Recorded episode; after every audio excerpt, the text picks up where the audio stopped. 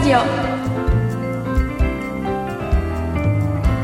この番組は毎週日曜夜に巷のトレンドや2人の気になることを雑談形式でお届けいたします。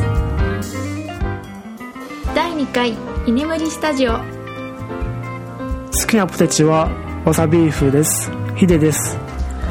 えー、じゃあ好きなポテチは薄塩とのり塩です。いつかですあお寿司お好きなんですね。はい。まあ王道ですけど。ああちなみにメーカーはどこが好きですか？薄塩だったらうん。カルビ。ー、あのり塩ーだったら小池屋。あそこち違うんだ。そうなの違うんです。へていうかえなんで好きなポテチなんですか今日なんか。あのちょ試行錯誤。うんどんなのがいいかなみたいな。じゃあ毎回ちょっとその挨拶は変わってくるってことかな。変わるかもしれない。ああなるほどね。もうポテチだったらもう変わんないからね好きな味ポテチといえば、うん。最近なんか変わったポテチとか出てますけど。あなんかお気に入りありました？あついさっき買ったのが、うん。あのーわさビーフと同じメーカーの小池屋が出てるうん。なんだっけな。ビーフプライムなんとかなんとか。うん。どんなやつ？なんかパッケージがちょっと豪華な感じで、はい。値段もなんか120円ぐらい。ちょい高いんですようね、ん。ポテチにしては高いかもね。そうそうそう。スーパーとかだとね80円とか安い時はね。うん。80円90円ぐらいの。歌ってる。売ってるから。へそう。ちょっと高級志向なのかなみたいな、えってみたわけですよ。はい。食べました？まだこれからです。あじゃあ食べたらぜひ味の感想をお願いします。はいわかりました。はい。はい。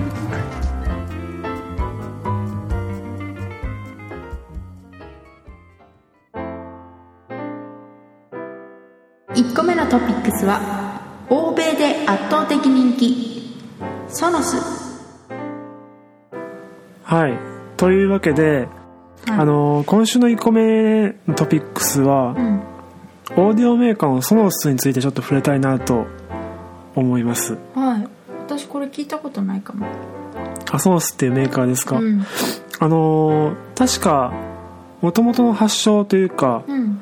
ソノスってのはアメリカのメーカーなんですよね。はであの最近ってワイヤレススピーカーとかスマートスピーカーって流行ってるじゃないですか。あの Google とか。いあ「あ Hey Alexa」とうんかありますあります。そうそう。あのそういうスピーカーもこのメーカーから出てるんですよ。へえメーカーのは使ったことはあるんですか？はい実はうん。あるんですよ。へえさすが。あのこのメーカーのはい。プレイ5っていう型番のワイヤレススピーカーを使ったことがあります。へえそれはいつぐらい？えーっと結構最近まで使っていてうん。23ヶ月ぐらい前うん。まではもうメインとして使ってました。あそうなんですね、はい。じゃあ割と最近まで使用してたってことですよね。実際使ってみていかがでした？えーっとどうしようかな若干ディスが入るけど、うん。いいですか、まあでもこれはね使用した人のそうそうそう。率直な感想ということで。そうですよね、はいリアルなお声を聞かせてもらえれば、えっとじゃあまずうん。私がこれを買うに至った経緯からなんですけどあのもともとはうん。私はオーディオはあのプリメインアンプを買ってとかスピーカーを買ってとかうんそういうシステムで聞いてたんですね。うんうんでそういうシステムってもちろん一個一個にすごいお金をかけちゃうんでうんまあキリがないっちゃキリがないんですけど、うんでも音はすごく良くなる余地がある。うんイメージを受けますかね。例えばスピーカーケーブル交換したりとかあそうアンプはこのメーカーにしようかなとかプレイヤーはこのメーカーにしようかなとか、あうんでも個人的に一つデデメリットだと思っているのがあのー例えば再生しようと思った時には手間がかかる。いうん。機械がいっぱいあったりするとん。一個一個こう電源を入れないといけない。あとか。ところがあのまあ、そもそもスピーカーとかそのスマートスピーカーうん。とかワイヤレススピーカーっていうのはネットワークにつながってるんであの iPhone とかは AirPlay っていう機能があるんですけどうん。それって iPhone から無線でこう音楽のデータを飛ばすっていう機能なんですけどはそれ使うとスピーカーがまあスタンバイ状態にあっても勝手に電源が入ってくれるっていう。要はいちいちこう電源を入れなくていい。っうんうん。ていう便利な部分があるわけですよ、なるほどまあ、で例えばあの音楽を聴きながら家に帰ってきました。はい。で家に帰ってきたらやっぱりこういい音いい音で聴きたいじゃないですか、そうですね。でそういう時はこう iPhone からささっと操作してそのワイヤレススピーカーの方に音を飛ばしていい音で聞く。うん。っていう体験を私はしたかったんですね。あなのであの以前持っていたアンプとかスピーカーを全部一回処分してあうん。そのソノスっていうメーカーの、まあ、一番高いというか、ん。いい音が出るって言われていた、ん。プレイ5っていうスピーカーを買いました、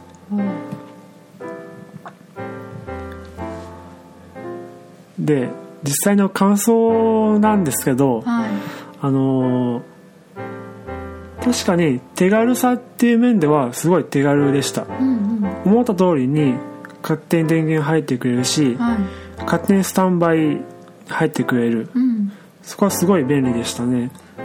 メリットですねそれこは。そうですね。操作が簡単。そうそうそう。そう狙った通りの。うん。あと他にすごいなと思ったのがはい。あのーまあスピーカーをある部屋に置きました。はいでその部屋の反響音とかを覚え込ませてその部屋に一番適した音を鳴らしてくれるっていう機能があるんですよ。それはすごいですね。そう。すごいなんか未来チックというか、うんうんうん確かに。そういう機能もあって結構面白いんですよね。はい。確かに面白そうそれは。であいにくそのプレイ5っていう機能にあスピーカーにはマイクとかついてなくてはい。そのアレクサとかうん。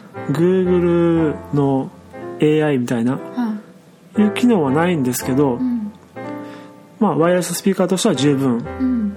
音質も良かったですね。うん。ではその音質の良かったはい。プレイ5はいはい。なぜ今回手放してしまうんでしょうか？えー、っとですね。はい一番大きいのはあの私ってメインではパソコンから音楽をうん出すっていうか操作するっていうのが多いんですけど iTunes っていうソフトから音楽を管理して再生したかったんですよ。はただその iTunes からそのプレイ5に対して音を飛ばすその AirPlay っていう機能を使って音を飛ばすとノイズが乗ったりとかあと遅延が発生するというかいはい。私はプレイ5を2個買ってステレオとして使ってたんですけどはい。その2台が音が同期しないとかうん。たびたびあったんですね。ああそれはちょっとストレスになりますね。ですよね。はい。そのソースっていうメーカーの標準のプレイヤーを使えば全然問題なかったんですけどはい。ただそのプレイヤーがまあ慣れてないっていうのもあってはいすごい使いづらくてやっうんぱり個人としては iTunes から使いたかった。うん。あとまあ気のせいかもしれないですけどソノスのプレイヤーから音を再生するとなんか音が悪いっていうかうん。そんな気がしたんですよね。あそこはその個人の好みとかにもよるんですけど、ーうん。まあ、私としては、うん。iTunes が再生した時に一番いいと思えたんですよね。はい。でその不具合っていうかうん。音が飛ぶとかうん。を解決するためにそのそのそのサポートの方に相談してはい。まあいろいろ頑張ったんですけどはい全然解決せずなんていうんですかね。音楽を聴くたびにすごい ストレスが溜まっちゃうっていうこれは悪循環っていうか、ん悪循環ですよね。そっか。そうなっちゃったんですよ。じゃあヒデさん的にははい。ソノスのスピーカーあまりおすすめはできないですか、えーと場合によりますね。うん。例えばはい。音楽は好きだけど、まあ、そこそこの音で聴ければいいやっはい。ていう方って、まあ結構いると思うんですよね。はい。そんなガチなシステムを組みたいって方は結構少ないと思っていて、うん。そこそこの値段でそこそこの音が出れば満足って方に対してはおすすめです、うん。値段もそこそこ安いし。はい下は2万円ぐらいから。えそんなに安いんですか？安いです安いです。おー。プレイ1っていう機種ですけど。はい。で上は6万とか。ヒデさんが買ったやつ。はそうですね。6万の方です。うんでそれも結構音量も出るし、はい。音質もいいっちゃいいんですよね、うんうん。ただあのプレイ5をはい。メインで使うとしたらあんまりおすすめはしないですね。うん。特にすごいオーディオ愛好家とかはい。の方に対してはあんまりおすすめしてないです。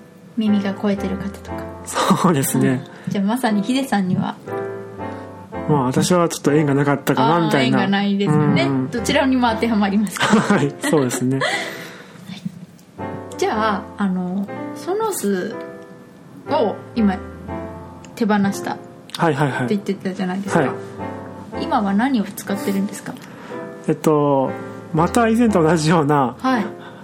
プリメインアンプはい。とスピーカーの構成に直しましたね。うんはい。以前とは違うメーカーを買ったんですけどはい。新しくデノンのプリメインアンプとダイのスピーカはい。ーを購入しました。どうですか？すごい満足です。おじゃあいい買い物したなと、そうですね。今度こそ長く使えるはい。個人的にも一生ものだとお。思ってます。本当ですか？はい。へえじゃあ今度ぜひ一曲流してもらってもいいですか？はい全然じゃあ私の演奏の曲でも。あいいですね。もしかしたら演奏がワンランクぐらいうまく聞こえるかもしれない。そんな効果が出るのあるのかな？わかんない。じゃあ2個目のトピックスいきましょうか。はい。2つ目のトピックスは Oculus Quest について。はいというわけで、 Oculus Quest。はい。えっといつかさんは VR って分かりますか？ああ知ってますよ。はいはい。どんな風に知ってますか？えっ、となんかあれでしょ？このゴーグルみたいな。そうそうそうそうそうそう。そう頭にかぶって。うんゲームとか,、なんか映像を見たりするとなんか実際そこにいるような感覚になれるっていうこと？そそうですそうです。ああバーチャルリアリティっていうやつですね、さんはその VR 体験したことありますか？はいあります。あさすがやっぱり。というか実際一回持ってました。あそうなんですか？はい。あのソニーから出ているはい。PSVR ってやつをうん。一回持ってましたへね、え使ってみてどうでした？えー、っとなんていうのかな。一回かぶるとなんかこう違う世界に行けるみたいなうん。ちょっと大げさですけど、はい。そういう感覚があるんですよ本当に。へええ画質もいいんですか？あのそれは機種によりますね、うん。PSVR は残念ながらあんまりよろしくないうん。ですね、でもその PSVR のゲーム、まあ、いくつかやったんですけどはい。そんな画質の荒さは気にならないぐらいなんだろう臨場感っていうか、うん。没入感っていうのがあって、うん。あいつかさんはちなみに VR の機器は使ったことは？いや全くないですね。ないですか？はい。これ一度試すことをお勧めしますよ本当に。あのトピックスにあげといてなんですけど、はいはいはい。ぶっちゃけ興味もな今までなくて。あんまりそんな大したものじゃないだろうと。ああちょっと半分なんかバカにしたというかあんまりまあそんな性能良くないだろうなってか決めつけてたんですけど。あでも逆にそういう人にこそ一回使ってほしいですへえじゃあ今回挙げた Oculus Quest、これは、えー詳しいちょっとご説明お願いしますはいあのー今回取り上げる Oculus Quest と、さっき話した PSVR の大きな違いとしてはあのーこれを使うために他に機械はいらないんですよ。 Oculus Quest は。うん。例えば PSVR だとうん。それを使うには PS4 がいるんですよね。はい。他の VR のあのヘッドセットヘッドマウントディスプレイを使うためにはパソコンが必要なんです。うん。ただこの Oculus Quest はこれだけで完結しちゃうんですよ1台で楽しめてそうそうそうそう。あとは何もいらない。そうですそうです。うん。だからあの PSVR って使う時にすごいこうケーブルがこういっぱい出ちゃい出たりとかして、うんあのセッティングとかあと片付けがすごい面倒くさいっていうのがあるんですよ。はでも Oculus Quest は、あうん。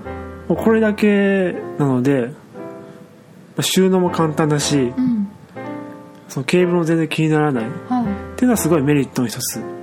気軽に使えるってところですよね。うん。これはもう発売してるんですか？はい発売はされてますね、うんどうですか？興味うんまあ少しはありますけどちなみにお値段ってどれぐらいなんですか？えーっとね2つモデルがあります。はいストレージ容量がはい。64ギガのものと128ギガのもの、うん。64の方は4万9800円。はい。128の方は6万2800円らしいです、へえ4万か。まあ、大体5万からですね、うん。ヒデさん買う予定は？若干欲しいです。あこれ噂に聞いたんですけどちょっと男性では嬉しい特典があるということで。い嬉しい特典？はい。具体的には？え私が言うんですか？えーっとなんていうかそのはいはい。これではいはいはい。このオキュラスでうん。なんていうかアダルトビデオ。あ視聴できるみたいあできちゃいますね。なそうなんですね。はい。最近の AV ってすごくてはい。あの VR の AV っていうのがあるんですよ。は要はあのこのヘッドマウントディスプレイを頭につけていうん。顔を振り回すとうん。その画面も自分が向いた方向にこう動いてくれる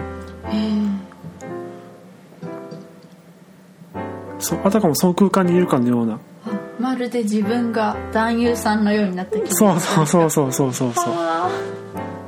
そういうことですね。そうなんです。なのでそのまあアダルト関係としてもちょっとこう話題というかはい。らしいですよ。ああそれが狙いなんじゃないですか？とかに。いやよくわかんないですけど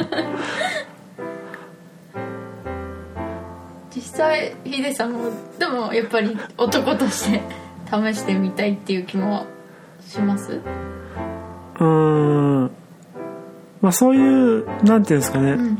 アダルトっていう意味じゃなくて 映像としてはい。一回経験をしたいですよね。レンタルとかできないんですか？お試しで1週間とか。あこの Oculus Quest ですか、はい。どうなんですかねもしかしたらあるかもしれないですね。うんあとなんか噂によるとはい。あの個室ビデオってあるじゃないですか。えなんですか？個室ビデオ。ちょっとわかんないです。あの街中にある、はい。そういうビデオを見るためのお店というか。満喫みたいな感じですか？満喫よりももっとこう個室。感がある。はい要はそこに入ってはい。何でもビデオを見ていいんですけどはい。最近そこにその VR 機器が置かれてるらしいんですよ。うん。じゃあその VR 機器を使ってより立体的に映像を楽しむってことですか？そうですそうです。えー、なんか「スター・ウォーズ」とか見たらすごそう。ああ確かになんか「スター・ウォーズ」だとまだ VR の対応してないと思うんですけど、はい。例えばえっとそういう映画を見るアプリだとうん。その画面上に、まあ、あたかも映画館のようなうん。こう映像が広がってるらしいんですよ。はこう下の方にはこう席が座席があっていうん。で上にはこうスクリーンがバーって広がってるみたいなはい。そういうアプリもある。へえ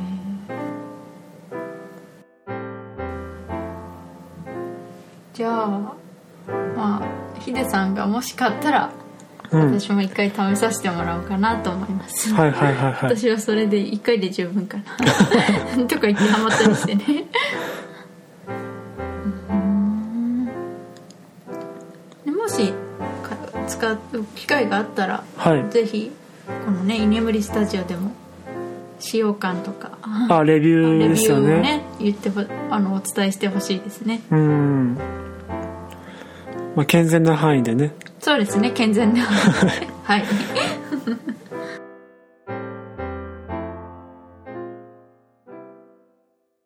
第2回居眠りスタジオもそろそろお別れのお時間がやってきました。そうですね。2回目の居眠りスタジオいかがでした？あの1回目に比べるとはい。全然リラックスしてうん。喋れた気がします。だんだんね慣れてくるかもしれないですね。はいはいはいはいちなみにはい。普段こういつかさんと喋る時は敬語ではないじゃないですか。そうだね。タメ口っていうか。はい。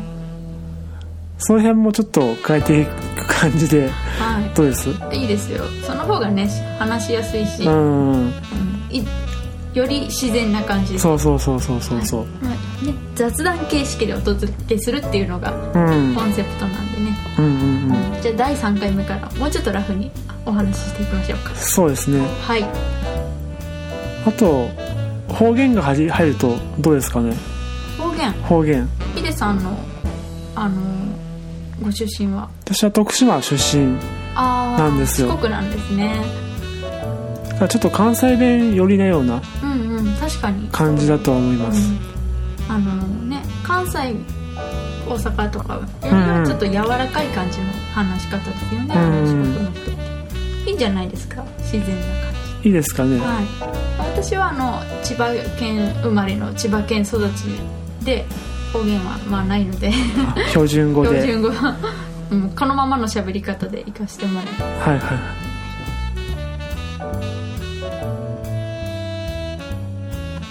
次回の放送は6月9日日曜日放送いたします。それでは皆さんいい眠りをおやすみなさい。